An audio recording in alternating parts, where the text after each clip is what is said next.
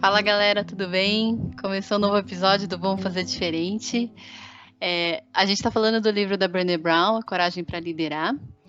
E hoje a gente vai falar da sessão 4, Vergonha e Empatia. A gente ainda não sabe se vai caber tudo no mesmo episódio, mas a gente vai tentar. Eu sou a Deia. Eu sou a Carol. Olá, gente. Bem-vindas, bem-vindos.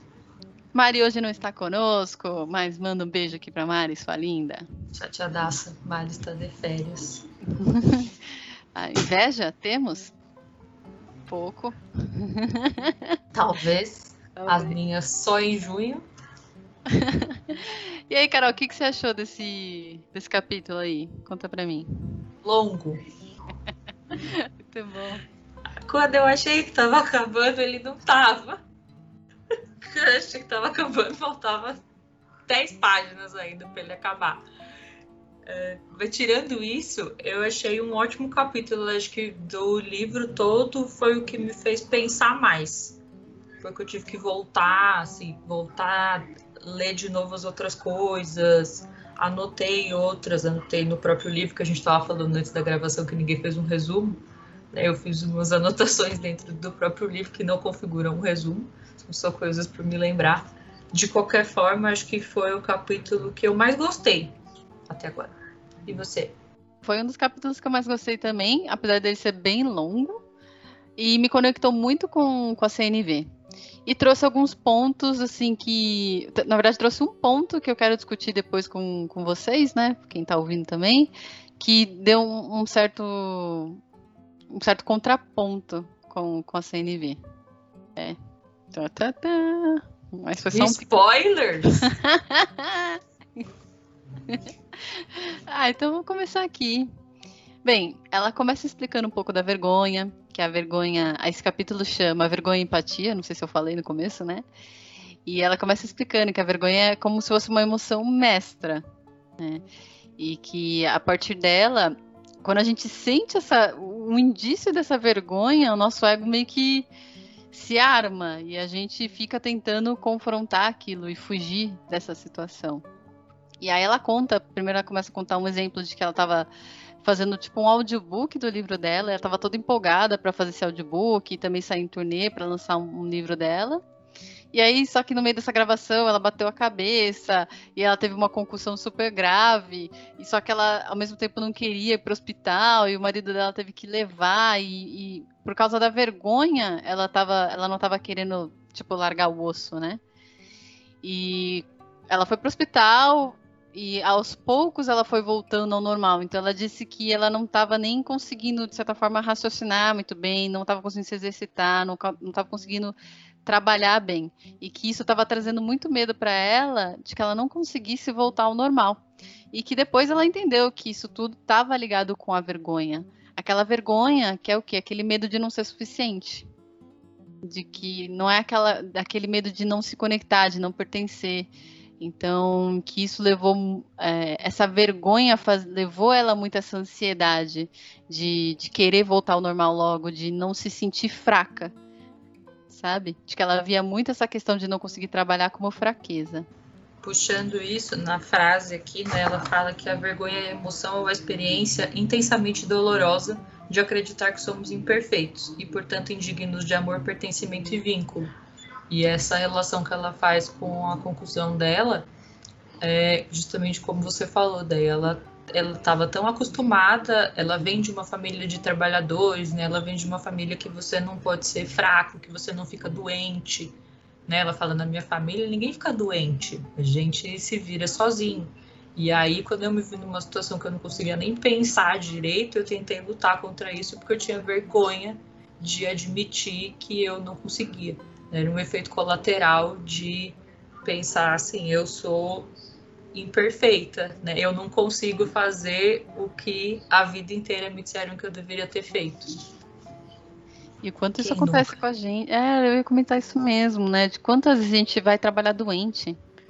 Porque a gente não quer. A gente acha que a gente tem que dar conta. Né? E é muito aquela coisa de ser perfeito, que se eu não for perfeito, eu não vou ser amado. É muito inconsciente esse medo, sabe? De se eu não der conta, eu não vou ser perfeito, eu não vou ser perfeito, eu não vou ser amado. E aquele medo da rejeição, aquele medo do abandono é muito inconsciente. Às vezes a gente não se toca, mas tem muita relação. A vergonha tem relação com isso, de você achar que você não é bom o suficiente. Tem, falando aqui sobre ser perfeito, acho importante a gente pontuar isso, essa, essa definição, porque eu sinto que a definição de perfeito ela é diferente para cada pessoa. Né? Existem perfeccionismos e perfeccionismos. A gente disse no, no, episódio passado, eu até comentei, falei, tem gente que pertence independente de estar tá agradando ou não, né? É, e, é, e, essa pessoa não é que ela não é perfeccionista, ela provavelmente tem um tipo de perfeccionismo diferente, né? De, de agradar a si mesmo do que de agradar ao outro. Aí eu tentei, na, nesse capítulo, traduzir esse, essa como ela fala aqui no trecho, né, a, a sensação intensa e dolorosa de acreditar que somos imperfeitos, eu traduzi como não atender a uma expectativa que a gente mesmo colocou para si, baseado naquilo que a gente interpretou do mundo que está à nossa volta. Então, ser perfeito para cada um é uma coisa ligeiramente diferente. Pode ser que para alguém que não seja Brené, é, ficar doente está tudo bem né? E, e, faz parte, e é uma coisa que acontece. Tem gente até que vive doente e tudo bem, e, e se adequa a isso. Às vezes entra numa profunda depressão. Enfim, tem vários jeitos. Estou digredindo aqui. Mas era. Eu queria abrir esse parênteses. Não sei se você concorda, Débora. Fez bastante sentido para mim. É, apesar de que, de alguma forma, pelo menos pelo que está escrito aqui e dentro das minhas crenças, né? às vezes eu tenho uma sensação de sim, não que a pessoa queira ser perfeccionista, mas de que todo mundo quer pertencer, de que todo mundo quer ser amado, né? E às vezes não necessariamente através do perfeccionismo, pode ser de, de outras formas.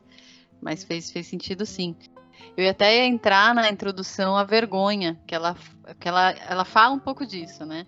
Ela, primeiro ela fala que todo mundo tem vergonha, que é um sentimento universal, um dos mais primitivos que a gente tem, e que também todo mundo tem medo de falar de vergonha, que só a palavra já é desconfortável. Só que quanto menos a gente fala de vergonha, mais ela passa a controlar a nossa vida. E aí ela dá uma explicaçãozinha de que vergonha é o medo da desconexão. Ah, de que somos é, física, emocionalmente e cognitivamente, espiritualmente conectados pelo vínculo, pelo amor e pelo pertencimento. O vínculo, junto com o amor e o pertencimento, é a razão de estarmos aqui. E é o que dá propósito e significado às nossas vidas. A vergonha é o medo da desconexão. É o medo de que algo que tenhamos feito ou deixado de fazer, um ideal ao qual não correspondemos ou uma meta que não alcançamos, nos torne indignos desse vínculo. Que acho que vai, vai em conexão com o que você falou, né? A gente, a gente mesmo cria uma expectativa, aí a gente não consegue atingir essa expectativa, e a gente se decepciona com a gente mesmo e a gente se sente desconectado, certo? É exatamente isso que eu traduzi aqui como atender a uma expectativa, que tem a ver com pertencimento, né? Quando a gente está na busca do pertencimento, você faz o que for necessário para pertencer, né? Para atingir o teu ideal de pertencimento. Né? Independente, que foi o que eu falei, independente de você estar tá agradando ou não, de você estar. Tá, é enfim, você, a gente faz o que a gente pode, a gente é sobrevivente no final. E aí, quanto mais vergonha a gente tem e quanto menos a gente lida com essa vergonha, mais a vergonha vai nos consumir, porque mais a gente vai ser soterrado por esse sentimento de que a gente não é suficiente, mais a gente vai buscar essa perfeição, mais a gente vai achar que a gente não é perfeito, mais a gente vai achar que a gente não pertence. Quanto mais a gente acha que a gente não pertence, é, mais vergonha a gente sente. E aí é um ciclo vicioso maldito é, que a gente não consegue sair nunca. É tenebroso. Na verdade, não sair nunca, não, né? Não vou decepcionar as pessoas que estão ouvindo a gente. Dá para sair, dá para sair, mas é muito difícil. Sem ajuda, eu, eu diria assim que sem ajuda profissional é quase impossível. Porque a gente é programado para seguir assim. E ela segue falando que quando a gente sente isso, né, uma das maneiras mais rápidas para a gente é sair, é fugir. É sair, é, que é a maneira mais fácil e segura quando a vergonha nos esmaga. É tentar fugir disso. Aí ela cita a diferença entre vergonha, culpa, humilhação e constrangimento. É que existe uma diferença entre comportamento e a pessoa inteira. Né? A culpa é quando a gente entende que a gente teve um comportamento ruim. E aí a gente se sente mal por isso. Né? No sentido de, putz, fiz uma coisa que não estava certa, não atendi a uma expectativa, achei que deveria ter feito, causei um efeito ruim para o outro, né? Coisas assim são, são geram um sentimento de culpa na gente, sentimento de tristeza, se a gente for buscar lá o CNV, né, para falar de culpa, gera um sentimento de tristeza, gera um sentimento de é, descontentamento, qualquer coisa desse tipo. Mas pensando no comportamento, né, falando aqui, ó, eu causei algo, né, eu fiz uma coisa e a vergonha ela toma a gente por completo. E os gatilhos da culpa, os gatilhos da culpa, os gatilhos da vergonha geralmente são coisas que nos trazem culpa. Né? Então eu fiz uma coisa específica que estava errada, estou fazendo aspas aqui com a mão, porque né, fiz uma coisa que não surtiu o efeito benéfico que eu gostaria que surgisse, e aí eu sou tomado por uma vergonha de não ser suficiente por inteiro. É como se aquela ação confirmasse a crença que eu tenho dentro de mim de que eu não sou suficiente. E aí que você entra naquele buraco de novo, né? Então toda pequena coisa que acontece que te leva para esse lugar de culpa também te leva para esse lugar de vergonha. E aí, em vez de você. Aí, o meu conselho, né, seria a gente ser mais gentil com a gente mesmo e a gente pensar que a gente fez uma coisa que o tiro às vezes saiu pela culatra e a gente entendeu e tudo bem, né? Porque a gente não é perfeito e, a, e essas coisas vão acontecer e tudo bem. É, então, assim, a gente ser mais gentil com a gente mesmo, de entender que tudo bem que a gente vai fazer essas coisas, não é assim que a gente fez, a gente vai fazer. Daqui para o resto da vida, a gente vai fazer. E isso não significa que nós sejamos pessoas ruins ou insuficientes, né? Como a vergonha quer nos dizer que é. É, ele, ela fala também que essa culpa ela gera um desconforto que acaba impulsionando a gente para uma mudança. Só que quando a gente está no nesse na vergonha, ela destrói esse lado de que a gente acredita que pode ser melhor, porque a gente já acredita que não é suficiente. Então ela vai para humilhação. Ela fala assim sobre a humilhação. As pessoas acreditam que merecem a vergonha que sentem, mas não acreditam que merecem humilhação. É como se fosse aquela coisa tipo, ah, mas por que, eu tô passando por isso? Eu não mereço passar por isso. Isso aí é, é injusto. E aí, por que, que eu falo que tem um pouco de, do contraponto da CNV? A CNV ela não usa humilhação como um sentimento, né? Ela usa como um pseudo-sentimento. Porque se eu digo para alguém que tô me sentindo humilhado, o que, que isso quer dizer? Que alguém me humilhou. Já a CNV, ela acha que a gente tem que falar só da gente. Aquela coisa da autorresponsabilidade. Então, eu não tô me sentindo humilhada, eu tô me sentindo, sei lá, triste, tô me sentindo com raiva, porque eu tenho uma necessidade de justiça, uma necessidade de ser ouvida, alguma coisa assim. E acho que por isso que me deu. Apesar de que eu achei que foi super ilustrativo esse exemplo que ela deu, de que a humilhação ela, ela é algo que a gente acredita que a gente não merecia passar por aquilo, mas ela fala também que se a gente vai passando várias vezes por várias humilhaçõezinhas, em algum momento a gente cai na vergonha. A gente começa a acreditar naquilo, começa a acreditar que, putz, então eu tô merecendo passar por isso, então é minha culpa que eu tô aqui, eu não sou boa o suficiente. E louco, Louco isso. Acho que eu já tive muito nas situações, principalmente em relações mais abusivas que vivi, né? De das pessoas irem. Vai cortando um pouco de quem você é, vai dando a entender que aquilo que você fez foi errado, foi errado, foi errado, grita contigo, te humilha, e aí em algum momento você fala, puta, eu sou um ser humano muito ruim. você começa a sentir vergonha de quem você é. Eu concordo com você, né, do lance da CNV, né, que a a partir do momento que a gente fala, eu tô me sentindo humilhada, alguém fez algo para nós e a gente precisa se concentrar nos nossos próprios sentimentos. A própria Brené Brown fala isso no livro. Mas nesse capítulo, acho mais para frente, ela fala disso, do quão importante a gente se concentrar naquilo que a gente está sentindo. Né? Então, tipo, eu tô triste por sua causa. Né? Em vez da gente dizer assim, a gente pode só dizer estou triste. Ponto né? Porque a gente é responsável pelos nossos sentimentos, apesar de existirem gatilhos. E aí eu sempre lembro da CNV agora, né? Agora que eu já li o livro, a gente já conversou sobre. Eu sempre lembro daquilo que você fala, daí, do que, que eu estou dizendo para mim mesma. Quando eu me deparo com um sentimento, talvez de humilhação, ou talvez de vergonha, ou talvez de culpa, né? O que, que eu estou dizendo para mim mesma nesse momento? Será que a outra pessoa disse isso para mim? Né? E aí eu fico pensando nisso, falando, porque tem as nossas crenças também, né? Eu acho que a humilhação também entra muito no lance da crença. Da gente ter uma crença de que a gente é de, de determinada forma, de que a gente ou crenças e fatos, né? A gente tem uma crença de que a gente é muito bom numa coisa e isso pode ser um fato. E aí vem uma pessoa e fala pra gente que a gente não é bom naquela coisa. E aí a gente sente esse sentimento de humilhação, né? De caraca, mas eu sempre fui boa nisso. Sempre me falaram que eu sou boa. Como é que essa pessoa vem aqui e fala que eu não sou? Né? Então ataca diretamente essas crenças que a gente tem, que podem ser verdadeiras ou não, geralmente são, né? Que a gente fica ali sentindo atacado. Sim, essa parte foi a que eu mais fiquei refletindo, porque eu não descarto de que humilhação exista, tá, gente? Não é, não é isso. É que eu, eu procuro evitar esse tipo de palavra exatamente para quando eu for comunicar para outra pessoa, outra pessoa não se sentir atacada. Mas, assim, um chefe que grita, que humilha. Eu já tive um chefe que, tipo, ele falava super alto comigo, num tom ríspido, e eu falei para ele: olha, não tô curtindo, sabe o que ele fez? Pegou o teclado, tacou na mesa, tacou o mouse, começou a gritar, levantou, saiu andando e bateu a porta. Nesse caso, eu diria que foi humilhação. Nesse caso, eu não diria que foi uma coisa da minha cabeça. então, é, não é assim, eu digo coisa da cabeça. Sim, com tá? certeza. São situações que acontecem.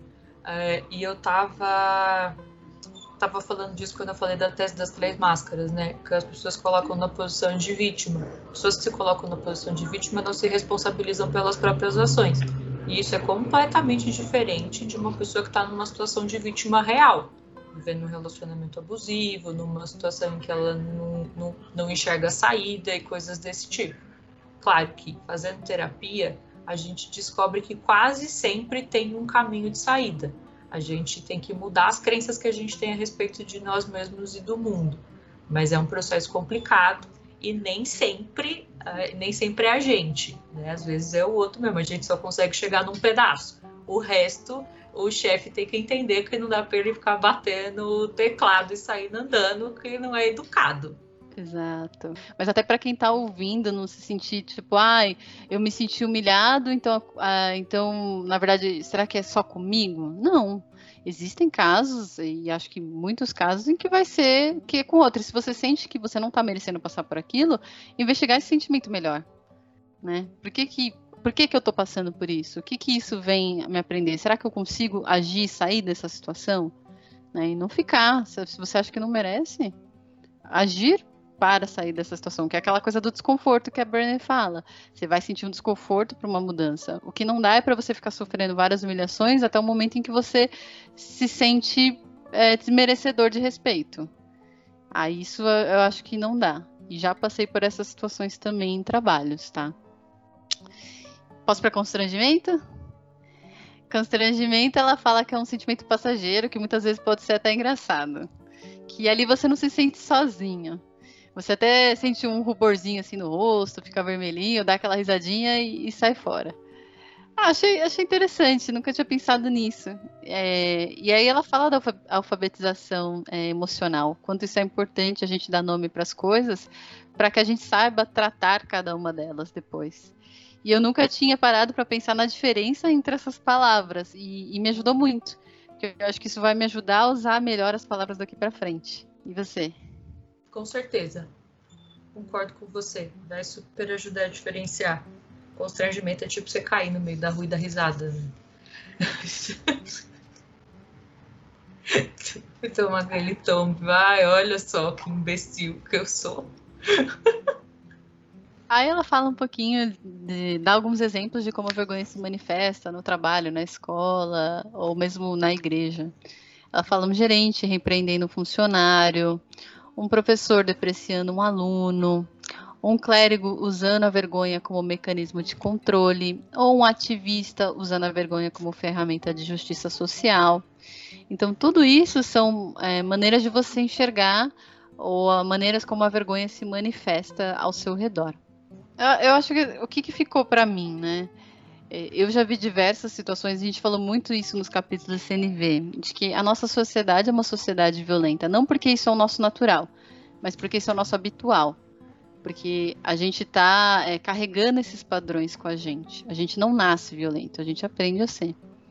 E, isso, e essas coisas de gente que, que é violenta uma com a outra acaba gerando e encaminhando para vergonha. E ela também fala que 85% das pessoas que ela entrevistou lembram de algum incidente na infância ocorrido na escola que foi tão vergonhoso que mudou a forma como elas se enxergavam como alunos. Então, para você ver que é uma coisa que acontece lá na infância, fica tão marcado que até a vida adulta você continua lembrando daquilo e que aquilo muda totalmente a sua maneira de se posicionar. Isso impacta no restante da sua vida. A criança, ela, ela é uma, ela é muito literal. Então a gente pega esses traumas de infância e a gente continua reverberando eles até a vida adulta. Por isso que a gente precisa fazer terapia, para tentar entender de onde que vem essas dores. Será que essas dores, aquilo que está pegando para você hoje, é de agora realmente? Ou é de uma ferida lá da infância que não foi tratada, que ficou aquele trauma e hoje está reverberando? É uma sombra que alguém veio espelhar para você olhar agora. Mas louco, louco como a nossa comunicação é, acaba sendo violenta acaba gerando esses traumas, né? Sim, senhora. Ela fala que, pegando esse gancho né, de 85%, da, 75 das pessoas é, mudaram a forma como se comportam depois de um trauma da infância, é, ela chama de cicatrizes da criatividade. Que é quando alguém disse ou mostrou para essas crianças que elas não eram bons escritores, artistas, músicos, dançarinos ou qualquer outra atividade criativa e aí a ferramenta da vergonha usada nessas situações era quase sempre a comparação. Então você tem uma criança que desenha melhor que a outra, uma criança que canta melhor que a outra, uma criança que dança melhor que a outra, né? E isso ajuda a explicar por que, que as vozes na nossa cabeça são tão poderosas quando se trata de criatividade e inovação, e por que estar em comparação como ferramenta de gerenciamento acaba reprimindo tanto a criatividade quanto a inovação. Triste, né? A gente poderia ter mais pessoas produzindo mais coisas incríveis se elas não tivessem tão preocupadas em não serem boas. Exato. Imagina eu que sou gêmea. Tá, tá, tá. Eu acho que eu vivi, a minha vida foi feita, a minha infância principalmente eu fiz de comparação. Agora na, na, fase adulta não tem tanto, né? As pessoas já nem percebem muito que somos gêmeas, porque não somos idênticas. Mas na fase infantil era comparação o tempo inteiro. Dos nossos pais, dos professores, dos amigos. E não, não podia uma ser melhor que a outra em alguma coisa. Né? As pessoas queriam que a gente competisse. Só que, de certa forma, eu nunca me vi competindo com minha irmã gêmea. Eu sempre vi a gente se apoiando muito. Mas sempre teve muita comparação. Era, era triste. Eu imagino, eu imagino como deve ser, né? Porque devem achar que as duas pessoas são a mesma pessoa. Então elas têm que fazer as mesmas coisas o tempo inteiro e ser boas nas mesmas coisas o tempo inteiro. O que é ridículo, para não dizer o mínimo. Né? Ou eu julgando aqui as outras pessoas, longe de me julgar. Mas é, é só, eu estou julgando a ideia, na verdade, né? Só de pensar nisso, dizer isso em voz alta é ridículo. Falar, por quê? E tem eu como filha do meio, a mãe não liga muito para você, porque ela está ocupada com várias outras coisas, teve bastante tempo para se preocupar com a mais velha, quase nenhum para se preocupar com você e muito tempo para se preocupar com a mais nova. E aí você não fica muito assim sendo comparada com ninguém, porque ninguém está olhando muito para você mesmo. Mas o efeito colateral disso é você tentar ser boa em todas as coisas. E era mais ou menos, foi mais ou menos o que aconteceu comigo, né? Eu, eu me esforcei muito o tempo inteiro para ser boa em tudo que deu, nessa tentativa de ser, de se destacar de alguma forma. Então, assim, efeitos colaterais para todo mundo. Quem não teve, né? E aí tem uma parte aqui que ela fala da que um dos sinais mais devastadores de que a vergonha infestou o ambiente é, o acobert... é justamente o acobertamento daquela vergonha que os acobertamentos são cometidos não só pelas pessoas que originalmente provocaram o problema, ou seja, que provocaram a vergonha, mas por toda uma cultura de cumplicidade à vergonha. Às vezes, os indivíduos são coniventes porque ficar calado ou esconder a verdade os beneficia de alguma forma, ou não representa uma ameaça ao seu poder e influência. Outras vezes, são coniventes porque essa é a norma. Eles trabalham em meio a uma cultura de acobertamento que usa a vergonha para manter as pessoas caladas. Então, tipo, ah, ou isso não tem nada a ver comigo, eu tô vendo, mas não vou fazer nada, isso não me ameaça, ou eu não vou falar nada porque eu tenho medo. Né? E acho que eu lembro muito desse cenário aí em que esse chefe levantou, gritou, jogou as coisas na mesa, saiu andando. Ele já vinha de vários dias, tipo, me tratando mal. Porque eu ia tirando dúvidas e ele não sabia responder. E eram dúvidas assim, eu tava codificando e ele que trazia os requisitos. Quando eu codava, faz muitos anos, não é mesmo? Essa, essa, essa, essa CUTS nova aqui, mas sou velha. E aí, eu tirava várias dúvidas e sabia responder. E ele ficando irritado, eu ficava, tipo, meu, vai lá perguntar, me traz que eu preciso codar, né, mano? E aí, ia tirando as dúvidas. Aí uma hora ele tava sendo muito grosseiro. Eu falei, olha, você podia responder com mais respeito, por favor? Aí ele ficou louco, tacou o teclado, tacou o mouse, não sei o que, gritou, levantou da mesa, eu andando, bateu a porta. Ninguém na sala fez nada. Nenhum dos meus colegas de trabalho se posicionou, nem durante, nem depois, nem antes. Ninguém se posicionou. E aí, quando ele foi embora, um tempinho depois, um dos meninos que estava na sala falou: Olha, foi errado isso aí que ele fez com você, hein? Que legal, obrigada.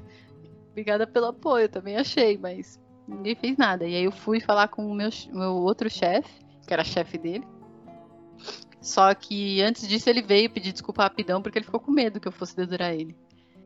Mas eu também contei para as outras pessoas ali que estavam, nada ocorreu, nada aconteceu, absolutamente Nada. Falando disso, tem uma frase aqui da Brené que é ótima.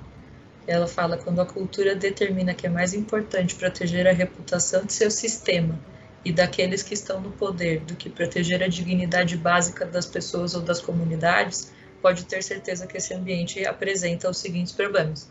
Aí ele fala, ela fala da vergonha sistêmica, que a conivência faz parte da cultura, é, que a, responsabiliza, a responsabilização não existe, que o controle e o medo são ferramentas de gestão e que sempre é um rastro de devastação e sofrimento. É, e é a descrição que você deu agora, né?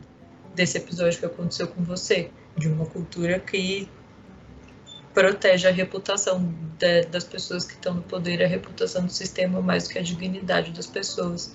É muito triste, né? Porque eu imagino que a vergonha estava em todo lugar nesse episódio que você passou devia ser um vapor de vergonha ali que todo mundo respirava, sabe? A vergonha das pessoas de falarem alguma coisa e sofrerem algum tipo de represália, a sua vergonha de estar tá passando por uma situação que você não deveria estar tá passando nem no ambiente de trabalho, nem em nenhum lugar.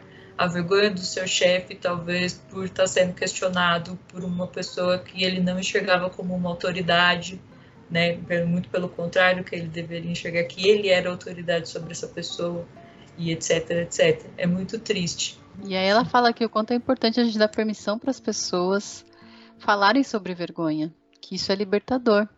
Então, se eu tivesse tido ali em algum momento, nas pessoas que eu fui procurando algum tipo de apoio, ou se mesmo tivesse, sei lá, cerimônias, ou de tempos em tempos eu tivesse um chefe que viesse perguntar sobre a minha saúde mental, talvez eu me sentisse mais aliviada. E esse episódio é, culminou de eu sair. Eu comecei a procurar outro emprego, né? Pouco tempo depois, acho que no dia seguinte. E saí. E aí, e aí vieram e falaram assim: puta, que pena que você tá indo embora, que você é muito boa. Não que. Eu ficava, mas vocês não fizeram nada quando eu reclamei? Como assim? Agora você vem chorar as pitangas que eu tô indo embora? Ah. A vergonha, Deia, tem que lembrar da vergonha. A gente não consegue se livrar disso. É triste mesmo é, só você contou esse episódio e eu só penso nisso, no quanto, o quão triste é você estar tá num ambiente que é permeado pela vergonha e todo mundo tem isso. Imagina quando o sistema no qual a gente está reforça esse comportamento. Ninguém consegue sair. Tem que só é só mesmo mudando mesmo de empresa. Isso aí. E agora a gente vai para resiliência à vergonha.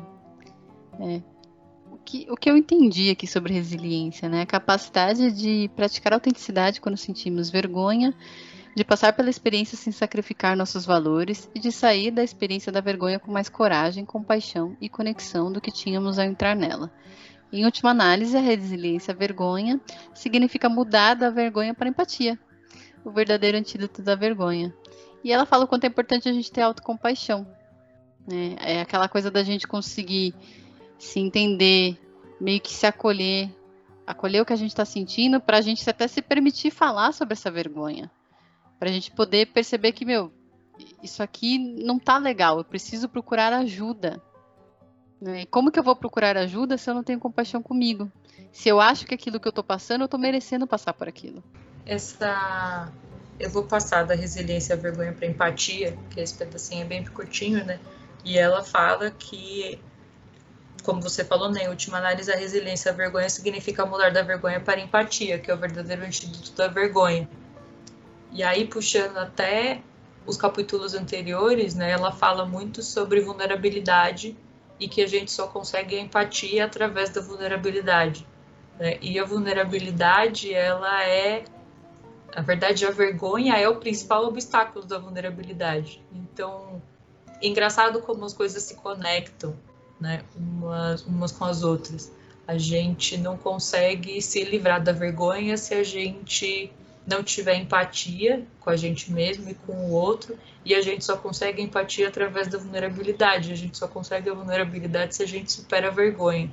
Então, assim, é uma. Tá tudo conectado. É um loop. E ela entra falando que empatia é um dos pilares das, das culturas baseadas no vínculo e na confiança. Também é um ingrediente essencial para as equipes que assumem riscos e realizam confrontos. Bem, o que eu gostei é que ela foi para um exemplo em que ela estava num evento X, que agora eu já não me lembro. E ela queria voltar, ela fez todo o cálculo, mega se organizou para conseguir voltar à noite para o jogo da filha dela, que a filha dela ia jogar, acho que era o último jogo da temporada, né? E a filha dela já estava Era o último jogo dela antes de se formar, era algo. Isso. E aí que ela fez todo um plano para conseguir chegar com duas ou quatro horas de antecedência. E que tudo meio começou a dar errado, o voo foi cancelado e tudo mais. E ela foi correndo com, com a assistente dela, conversar com o time que estava em outra cidade para tentar um voo para voltar. E eles tentaram de tudo, mas não conseguiram.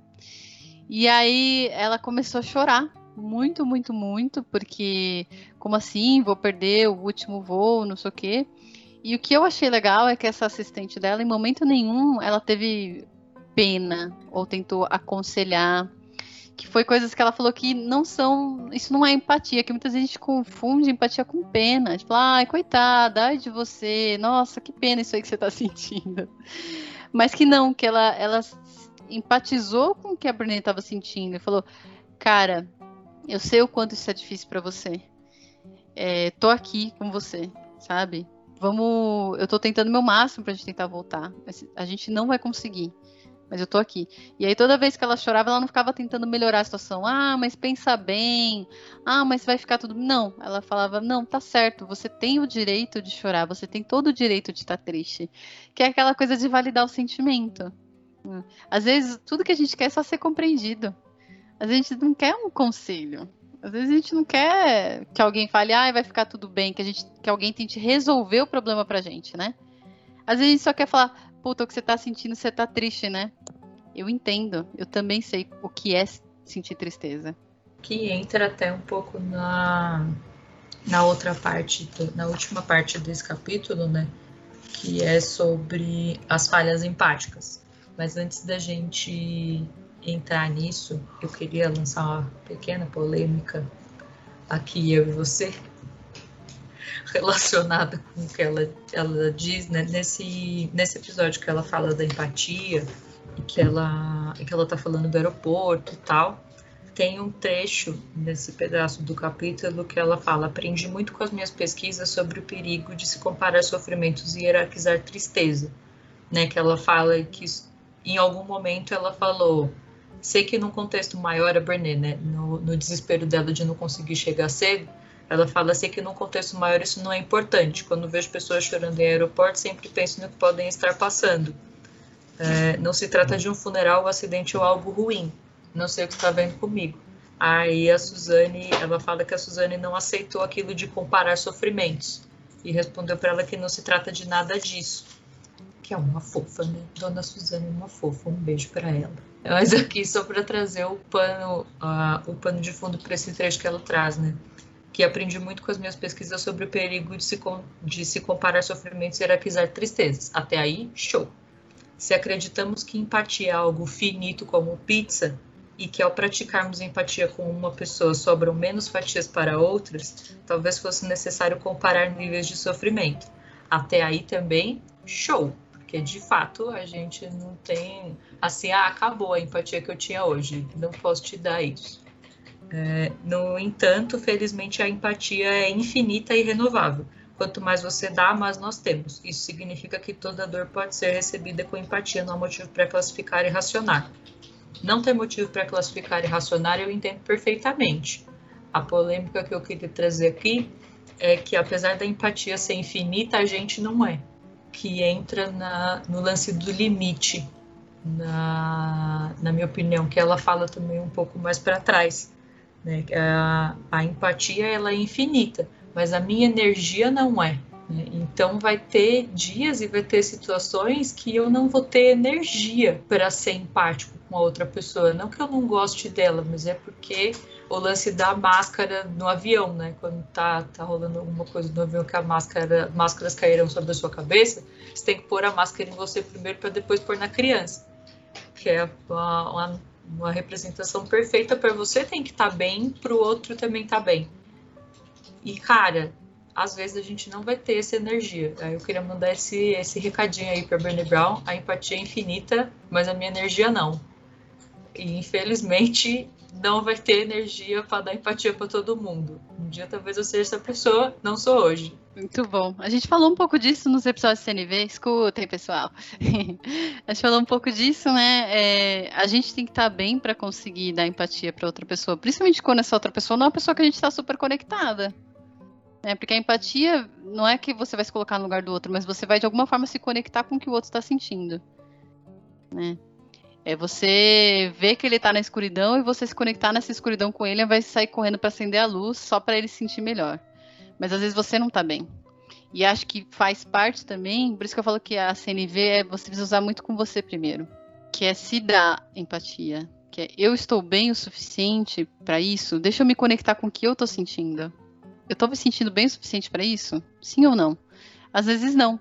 E e se mesmo assim às vezes a gente insiste em tentar ajudar o outro, a gente cruza um limite nosso.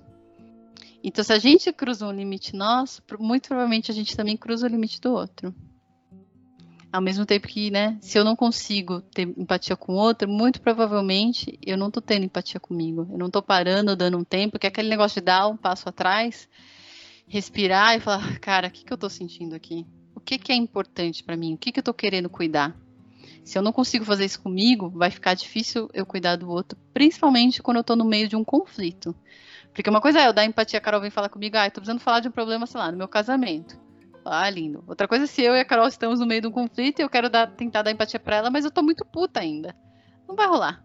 Eu vou até tentar, mas muito provavelmente não vai ser na qualidade que ela mereceria, sabe? Bem, depois ela parte para algumas habilidades da empatia. A gente não vai entrar muito no detalhe, até porque a gente já falou bastante de empatia aqui e fala bastante de empatia nos outros episódios da, da CNV. Escutem lá. Mas ela fala de ver o mundo como os outros os veem ou enxergar os pontos de vista, enxergar os pontos de vista, né? Que é aquela coisa de eu, de eu ir no, no escuro com a pessoa e não tentar acender a luz. Ela fala também de não julgar as pessoas Fica muito difícil dar empatia quando você está julgando ou criticando a outra pessoa. E depois entender os sentimentos e comunicar o que você entendeu, que é aquilo da, da hipótese empática, que também vem muito da CNV. Putz, eu vou te ouvir com toda a atenção plena e vou tentar, se eu achar necessário, validar contigo. Isso que você. Eu tô sentindo que você tá preocupado. É isso. Eu tô sentindo que você tá querendo cuidar de tal coisa, que isso é importante para você. É isso. Então, eu entendi dessa forma aí. Show. Só para não dizer que a gente não falou sobre isso, eu ia só pontuar o número 2, a habilidade número 2, que é não julgar. É, não julgar as pessoas, que tem super a ver com o que a gente falou em vários momentos sobre crença. Né? Na minha visão, julgar o outro nada mais é do que ter uma crença sobre o outro ou sobre como o mundo deveria funcionar e essa pessoa não atender a esta crença que você tem, né? não atender a expectativa que você tem sobre essa crença. E aí a gente, sem querer, a gente pega e julga. Então é a não julgar, é, é a, a ideia maluca de que o mundo não gira em torno do seu umbigo e que você não tem todas as respostas para as coisas. Ou do meu umbigo, né? Vou falar aqui na primeira pessoa, mas vocês entenderam. Difícil. Ai, isso aqui eu gostei, porque ela, ela usa muito a questão de. Como é que fala? Ela, ela fala do iceberg, né? Navegar no iceberg. É, é metáfora que fala? Ai, porque eu sou muito boa com vocabulário, só que não. ela fala que ela faz uma metáfora com o iceberg. Por que, que é tão difícil identificar e nomear as, as emoções? É porque é como um iceberg. Você identifica uma, e conforme você vai dando mais empatia, você vai escutando, você vai percebendo outra e outra e outra e outra e outra. Até quando você vê, o negócio tá lá no fundo, aquele negócio da crença, né? Tem aquela crença lá no fundo que de repente está sendo ferida, que está sendo cutucada e que não está sendo atendida. É, então, esses dias eu fui participar de, um, de uma escuta empática lá no Instituto CNV, muito bom, participem, é de graça. E aí a gente divide em grupos e a pessoa vai contando em 15 minutos algo que ela está passando e a gente só vai ouvindo. E aí a gente faz a hipótese empática, que é você está sentindo isso porque você quer cuidar disso, e a pessoa vai confirmando e ela continua falando. Se ela continua falando é porque ela ainda não recebeu toda a empatia que ela precisava. E aí, quando você vê, você vai fazendo essas hipóteses empáticas, sem, sem julgar, sem dar nenhum conselho, só perguntando como ela está se sentindo, você vai ver que, na verdade, ela está magoada por um bagulho lá do passado. Às vezes, o que ela está mostrando hoje é só a pontinha do iceberg. Então, achei muito interessante essa vivência. Foi muito no final foi emocionante, assim. E é muito gostoso quando você se sente ouvido, plenamente ouvido e compreendido. E isso foi até como uma sessão de terapia, porque eu consegui identificar, pelo menos quando eu estava ouvindo o cara lá, que ele tinha um problema muito maior do que ele achava que ele tinha. Que era, era algo muito mais é, profundo do que ele estava realmente demonstrando. Foi bem bacana. Poderoso. Enfim, façam terapia. É muito. Eu vou sempre reforçar isso, sempre reforçar isso, sempre reforçar isso. Faça também, né, esses exercícios né, de escuta empática, acho que tem meditação, tem vários. É, hoje em dia, por sorte, a gente tem várias oportunidades de exercitar essas coisas.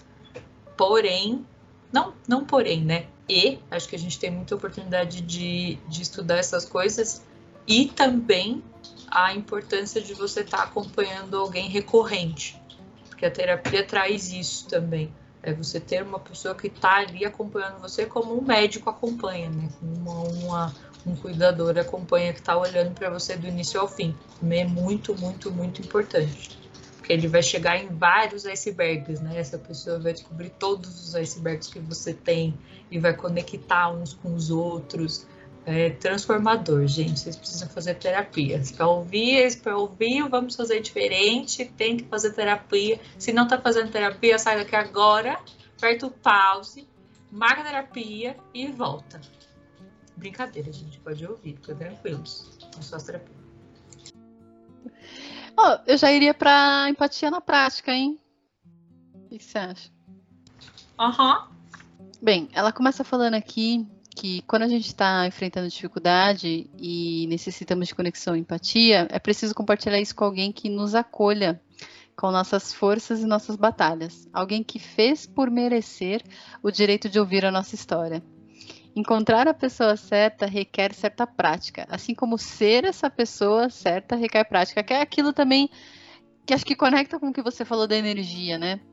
Às vezes a gente não consegue ser empático com todo mundo, às vezes a gente não tem energia para ser empático com todo mundo, mas sempre tem alguém com quem a gente pode contar e a gente conseguir identificar quem é essa pessoa é, requer prática e a gente também ser essa pessoa para alguém. Então eu sempre tive um pouco daquela crença de não, que eu ia conseguir ser empática com todo mundo, que todo mundo ia conseguir. Se eu conseguisse falar no modo CNV e não sei o que, as pessoas iam conseguir ser empática comigo. Não, nem sempre elas conseguem. Por mais que eu me coloque vulnerável e coloque meus sentimentos, aquilo que eu tô precisando, nem sempre elas conseguem se conectar comigo. E tudo bem. E tá tudo bem, né? Por que, que eu vou gerar expectativa que o outro tem que me acolher? Se eu mesma não tô me acolhendo. Chavral. Drop Mike. Você é louco. Aí ela fala da, das falhas empáticas. né? Que a gente na como que se a gente na ânsia, né, de, de dar empatia para o outro, de tentar entender o outro, a gente foi a minha interpretação, tá? Ela não fala desse jeito, tá bom, gente? Eu também falar, ah, vai ser porque é Brené Brown? Não é, essa aqui é a minha interpretação. É como se a gente meio que encontrasse uma, uns atalhos para empatia, né? Em vez da gente estar lá com a pessoa de fato, né? Da gente descer na aí essa anedota é dela, né? De empatia é sentir com as pessoas. A empatia estimula a conexão. Então é pular dentro do poço, né? Quando uma pessoa está lá no fundo do poço e aí, em vez de você estar tá lá em cima, que ela fala entre a diferença de pena e empatia, em vez de você estar tá lá em cima e falar, nossa, deve ser horrível estar tá embaixo, é você descer lá com ela e falar, ó, oh, eu tô aqui com você. É horrível mesmo estar aqui nesse lugar, mas a gente vai conseguir sair, né? Você vai conseguir sair daqui e eu vou sair junto com você. Isso é verdadeira empatia. E essas falhas empáticas, na, na minha opinião, são meio que atalhos para a gente evitar descer no fundo do poço com aquela pessoa. Ou às vezes porque a gente não tem essa energia, ou porque a gente sente vergonha de fato, porque a gente não conhece esses sentimentos e a gente não sabe lidar com eles. A gente não sabe lidar com esses sentimentos com a gente mesmo, a gente não sabe nomear, e aí a gente tenta achar esses, esses caminhos ali para caminhos da empatia, que não são, na verdade. E aí o primeiro é esse, né, de pena versus empatia, que ela faz essa analogia do poço. Uma coisa é você sentir pena e falar, ai, tadinho da outra pessoa ali no fundo do poço, olha só, que coisa triste. Ou você realmente descer lá. E a falha empática, o segundo, ela fala do suspiro e o choque, que é você quando você espera que a pessoa fale assim, ah, eu também já fiz isso, que droga. Mas em vez disso a pessoa suspira e fala: Meu Deus, se fosse comigo eu ia morrer. Quem nunca? Nossa, eu já fiz isso tantas vezes, mas é um sentimento tão genuíno de tipo, força, irmã. Porque se eu tivesse no seu lugar, eu ia estar muito pior. Que bom que você tá assim. Só que não é empatia no final, né? Porque você voltou para você mesmo em vez de você tentar entender o que a outra pessoa está passando, em vez de você empatizar com aquilo que ela está passando, você entrou em contato com o seu próprio sentimento e esqueceu da outra pessoa. Cagou para ela. E de repente essa pessoa que te contou tá tendo que te confortar, né? Que ela falou, o cara entra, você conta um bagulho, a pessoa entra tão em choque que você que tem que começar a cuidar da outra pessoa e não a outra pessoa que cuida de você. Caraca. Exato, aí a empatia acabou, porque no final a outra pessoa tá tendo que cuidar de você. Aí ela vai pra falha empática 3, a queda do ídolo. Que é quando tu conta alguma coisa que foi difícil para você e a outra pessoa fala como se fosse. Nossa, eu não esperava isso de você. Quando eu penso em você, não imagina o tipo de pessoa que, que acontece esse tipo de coisa. É tipo. Cara, eu não me lembro se isso já aconteceu comigo. Eu não sei se. Ai, será que quando você conta pros seus pais que alguma coisa aconteceu e ele meio que julga culpa você, ai, também quem mandou você tá lá? Será que é isso? Não sei. Não sei dizer. Eu, eu interpretei de outra forma. É porque eu acho que isso nunca me aconteceu. Estão corretas. Isso nunca me aconteceu, eu acho. De falar assim, nossa, isso, eu contar uma coisa e falar, nossa, eu não esperava isso de você. Falei, Eita, mano. É, mas eu não esperava isso de você. O que eu entendi daqui, tá? É que ele fala aqui da avaliação, né? Minha avaliação de desempenho não foi como eu esperava. E aí, às vezes é uma pessoa que te admira tanto, ou que ela tem uma, uma crença, né? Uma visão tão positiva sobre você, que se acontece alguma coisa que vai contra essa impressão, né? Ou essa crença que ela tem, ela fica em choque, né? Que é a queda do ídolo. A pessoa olhar para você e falar: Nossa, mas eu nunca imaginaria que isso aconteceria com você, porque você é tão boa né? Porque você faz tudo tão bem, porque isso aqui, você me ensinou a fazer isso, né? Aquelas coisas assim, nossa, mas você vai tão bem nesse assunto, você é tão boa nisso, como é que alguém falou que você não é? Né? Ou como é que aconteceu com você qualquer coisa? Enfim. É, ela fala até que isso acontece muito na infância. Acho que por isso que eu trouxe esse exemplo, mas acho que não fez sentido, ficou melhor a sua explicação. Mas ela fala que isso acontece muito na infância, que é uma grande causa do perfeccionismo. Do pai, sei lá, às vezes o filho chegar e falar, ai pai, tirei uma nota ruim. E aí ele fala assim, nossa, mas eu não esperava isso de você. Como assim você pôde. Eu achava que você ia ir muito melhor, né? Aí você sente que seu pai meio que tá decepcionado contigo, né? Que ele tinha uma expectativa muito mais alta. E aí, ao invés de você ser, tipo, acolhido, que você já tá triste porque tirou uma nota ruim, você ainda se sente pior. E às vezes é amor, né? Às vezes seu pai, seu pai, sua mãe, seu parental, ele acredita tanto em você que ele tem essa expectativa, né? Ele tem essa crença tão forte de que você é um bom aluno e de que você é uma pessoa comportada e tudo mais e que você se esforçou. Às vezes é um parental que está torcendo super por você e aí quando a coisa não dá certo, ele fica em choque, legitimamente assim, poxa, mas eu não imaginava, eu imaginava que você iria super bem, não consigo nem acreditar que você não foi. E aí a gente, quando é criança, interpreta aquilo como não sou bom o suficiente. Exato. Da próxima vez eu vou tirar 10. Ah, é? Pai e mãe. Acompanha. Vamos para a fala empática 4, o bloqueio com ataque. Que é quando você conta para alguém uma dificuldade, essa pessoa fala assim: Mas como assim? Quem foi que falou isso para você? Eu vou acabar com ele. Vamos denunciar essa pessoa. eu acho que eu fazia muito isso quando eu era adolescente, quando alguém mexia com alguma amiga minha. Eu ficava, é o quê? Vamos lá falar com esse menino que eu vou quebrar a cara dele. eu, eu era essa amiga. eu não sou, eu não sou muito essa. Eu tive várias amigas Andréia. É, conheço várias. Hoje eu, eu gosto desse porque eu acho que ele tem um tom de humor, dependendo de como você coloca, né? E eu, eu acho ele bem colocado depois que você oferece empatia para a pessoa, empatia de verdade. Então você oferece empatia para a pessoa, entende ela, ouve ela e depois você fala: quem foi o filho da mãe que fez isso com você? Vamos atrás dele. Derrubar ela porrada. A falha empática 5 é: ah, não é tão ruim assim. Tipo, sabe, não é tão ruim, não pode ser tão ruim assim. Imagina, você é o máximo. que ódio. Já fiz muito isso também. que ódio. Eu achei, porque eu achei que você tinha ódio porque tinha feito muito com você, mas eu entendi que é porque você já fez muito. Os dois, os dois. Quando fazem isso comigo, eu fico, mas você não tá me ouvindo. Porque às vezes a gente só quer ser ouvido, e não só ser ouvido, mas aquela coisa da, ter empatia mesmo, que essa pessoa entendeu como é que você tá sentindo. E aí a pessoa vai, ah, mas nem é tão ruim, é como se ela diminuísse sua dor. Sabe, a gente falou muito disso no capítulo 5 do, da CNV, do Criando Filhos com Compaixão. A gente tem uma mania de querer melhorar o, o sentimento do outro. A gente faz muito isso com criança. Então a criança vem chorando, como a gente vê a criança como menos humanos do que nós. Ah, imagina, nem é tão ruim, imagina. Nada, coisa da sua cabeça. E diminui, ao invés de validar o sentimento dessa criança.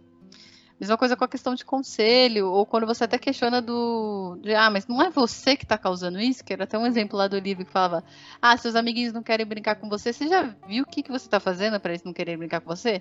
Mano, você vai perguntar isso para uma criança? Você não, vai, você não devia perguntar isso nem para um adulto, né? Quanto mais para uma criança que é tão literal. Então, quando eu vejo esse exemplo aqui, eu já fico: ai, inferno. Vamos para seis? Ah, esse é o da competição, que é quando a pessoa fala assim, nossa, se você acha que isso é ruim, isso não é nada. Imagina quando eu vivi tal coisa, aconteceu tal coisa comigo. É como se a pessoa entrasse numa competição para ver quem tá na desgraça maior. Zoado esse. É o lance de voltar para você mesmo, né? Você tá, você tá tão não com o outro que é tão o contrário da empatia que além de você não estar tá com o outro, você está em si. Né? Assim, um grande foda-se para isso que você está sentindo, porque olha, eu aqui, em algum momento, pipipi popopó. Triste também, triste. Foram todos os seis. Ah, ela fala muito de experimentar também, né? De que empatia é uma coisa que você vai experimentando. Às vezes você vai errar, às vezes você não vai conseguir dar empatia, às vezes você vai conseguir você experimentando. Mas acho que o mais importante é a intenção. E aí ela... Na finaleira, ela fala da empatia, resiliência, vergonha e ela dá um passo a passo também. Bem pouquinho. Ela fala: agora que estamos desenvolvendo nossa compreensão e nossas habilidades em relação à empatia, vamos dar uma volta nos quatro elementos da resiliência vergonha. Quando sentimos vergonha e podemos compartilhar nossa história com alguém que reage com empatia e compreensão, a vergonha não consegue sobreviver. Aí ela fala que é importante a gente reconhecer a vergonha e entender os gatilhos da vergonha, o que, que gerou essa vergonha em nós, e quando compreendemos a vergonha e temos consciência dela, ficamos menos propensos a apelar para os escudos da vergonha, ainda dentro desse tópico do reconhecer a vergonha e entender seus gatilhos. E os escudos da vergonha são se afastar ou negar, né? É, aproximar-se, então você procurar é, reduzir essa dor ou a, se agradar para reduzir a vergonha que você está sentindo, ou avançar contra, tentar impor sobre os outros, sendo agressivo usando a vergonha para combater a vergonha. Né? Quando você critica o outro para não enxergar o que está acontecendo com você mesmo. Então, o eu primeiro passo. Oi, fala. Ah, eu entendi se aproximar-se como procurar aplacar e agradar o outro, não a si mesmo. Tipo, ó, eu estou sentindo vergonha, então eu vou tentar agradar o outro para voltar a pertencer. Né? Sim, também. É, você tem razão. É agradar aqui no, no sentido de você esconder a vergonha fazendo coisas para o outro. Aí, então, esse é o um, reconhecer a vergonha e entender seus gatilhos. O dois é praticar a consciência crítica.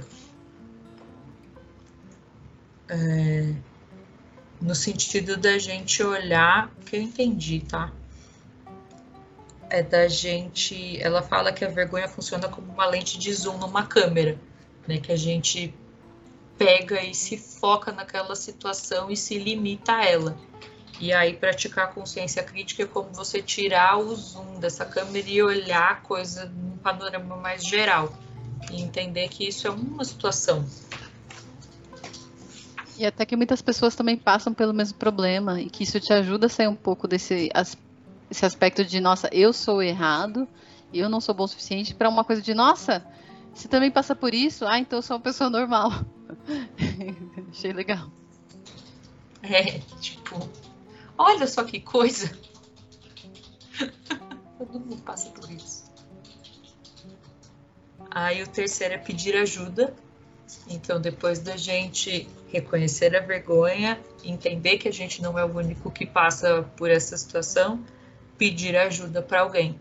Quando a gente está passando por essa situação e a gente entende que a gente não consegue sair dela só, e pedir ajuda, às vezes, ela fala aqui, né? Às vezes é só compartilhar a, a experiência que a gente passou. Então, quando reunimos a coragem para compartilhar nossas experiências e a compaixão para ouvir os outros contarem suas histórias, obrigamos a vergonha a parar de se esconder e acabamos com o silêncio. Quando não pedimos ajuda, muitas vezes acabamos dominados pelo medo, pela culpa pela desconexão. Então, aqui pedir ajuda não nem tanto no sentido literal de, putz, eu preciso que você me ajude, mas às vezes é só compartilhar aquilo que você está dizendo e ser ouvido e ouvir o que o outro tem a dizer também. Muito bom. O quarto ela fala sobre falar sobre a vergonha, né? É... Acho que a gente já conversou um pouco sobre isso, né? De quanto é importante a gente falar, abrir espaço para isso, até para que a gente consiga perceber que a gente não é o único que passa por essas vergonhas. E aí acabou os quatro, né? Eu só queria voltar um pouco, que teve uma parte ali também, uh, no, no, episódio, que ela fala de autocompaixão. E como isso é importante para que você consiga se dar empatia. Vou ler as páginas aqui. Fala. Não, não tem problema, eu só mutei por causa da moto que passou. ela fala que, auto, uh, que tem uma autora que, que fala bastante de autocompaixão e ela fala: pare de se torturar e deixe a insegurança para trás. Ela fala que esses três elementos compõem a prática: gentileza consigo mesmo, humanidade e atenção plena. Que é você. É, também ela falava de não assumir a responsabilidade pelas palavras dos outros e fazer apenas a sua parte. Então, é, eu acho que a autocompaixão e a empatia, autoempatia tem uma relação muito forte, né? Que é eu talvez parar de focar tanto no outro e focar mais no como eu me sinto, o que que, tá, o que, que eu tô precisando e me acolher. E falar assim, não, tá tudo bem. Eu tenho direito de me sentir triste. Eu tenho direito de me sentir irritada. Eu tenho direito de me sentir frustrada. Como é que eu posso cuidar disso? Então, eu gostei, eu gostei bastante dessa parte aqui. eu falei no começo do capítulo, no começo da gravação, eu falei ao contrário. É? Então vale aqui me, me retratar. No começo do capítulo eu falei quão importante é a gente se responsabilizar pelo nosso sentimento, né? Então, em vez de eu falar eu tô irritada por causa do fulano, dizer só eu tô irritada. Mas aqui nesse capítulo especificamente, ela fala da gente fazer a sua parte. Então, na prática, em vez de dizer ela estava muito irritada comigo, apenas dizer ela estava muito irritada. Né? A gente não. É fazer o contrário também, né? Que é essa autocompaixão. Lembrar que a pessoa está irritada. E pode não ser com você. Né? Às vezes, aliás, ela não está irritada com você. Ela está irritada com uma situação que aconteceu, que por uma aventura você estava envolvido, né? Foi uma é um sentimento que está acontecendo dentro da outra pessoa e que você não tem responsabilidade sobre. Fim. Por mais que a gente. E aí, porque se a gente se sente responsável, aí vem a vergonha, aí vem a culpa e tudo isso. Isso também é importante apresentar empatia. Não é assim, ah, não é problema meu, então eu não vou lidar com isso. Não é isso, gente. Vocês entenderam. E por isso que é tão importante o diálogo. Eu gosto muito da CNV por causa disso a gente primeiro se respeita, se entende, se dá essa autoempatia, aí tenta se conectar com o outro, e a gente entende que cada um é responsável pelo seu sentimento, mas que eu também sou gatilho para o sentimento do outro, porque tem uma necessidade ali que está sendo né, não atendida. E beleza, se a gente se gosta mesmo, se a gente quer criar uma conexão verdadeira, que estratégia a gente pode usar para se ajudar? E, e para isso precisa da empatia, porque é a empatia que vai fazer a gente se conectar. Se eu não conseguir, através do diálogo, ter essa conexão empática, vai ser muito difícil a gente chegar numa estratégia que atenda as duas pessoas. E para encerrar aqui o capítulo, ela também fala um pouco sobre sinceridade. Que ser, é, ser sincero é muito importante, mas que você tem que tomar muito cuidado com, com a crueldade. Não sei se eu, se eu entendi muito bem, né? mas que uma coisa é você ser sincero, outra coisa é você acabar sendo cruel com essa sinceridade. Eu perdi essa parte. Onde tá? Pra eu estar tá com você. Ah, lá no final. Também não sou fã de nada que seja cruel, inclusive a sinceridade. Ser eu sincero. É. Tava aqui na minha cara. Ser sincero é a melhor política, mas a sinceridade motivada por vergonha, raiva, medo ou mágoa não é sinceridade. São vergonha, raiva, medo ou mágoa, disfarçados de honestidade. Que eu lembro muito de uma frase do. Acho que é do Emmanuel, que, que escrevia pelo Chico Xavier, né? Que toda água, é, toda planta precisa de água, mas você não vai jogar água fervendo nela. Você vai matar a planta do mesmo jeito. Então a gente precisa de sinceridade, de honestidade, mas na, na temperatura correta, com a intenção correta. Que acho que também pode ser um, um, grande motivador da vergonha, né? É quando alguém vai lá, é sincero contigo, mas não com carinho, não com cuidado. Por isso que eu, eu sempre me pergunto muito qual é o nível de conexão que eu quero ter com o outro. Como que eu quero me relacionar com o outro? É através do carinho ou é através da vergonha? Conecta com o que ela falou mais atrás da ironia, né? Do, da gente essa, essa honestidade, né? Que ela vem no escudo da ironia que também está permeada de vergonha, que também está permeada de mágoa, né? Quando a gente fala as coisas com esse escudo da ironia, eu acho que tem um pouco a ver com isso aqui também. Muito bom. Então, basicamente, a empatia é a essência da conexão. É você chegar e dizer: Estou notando você e posso ficar aqui do seu lado. E para isso é importante ter coragem, né? Você ter coragem para se conectar verdadeiramente com o outro e até para estar tá disponível para o outro também e para si mesmo. Temos? Temos. Então deu tempo de fazer tudo no episódio só. Olha só aqui. Muito Nunca bom. como planejado, sempre como planejado. É só não planejar. O próximo episódio vai ser sobre a sessão 5 Curiosidade e confiança fundamentada. Hum, mal espero, também não li ainda, tá?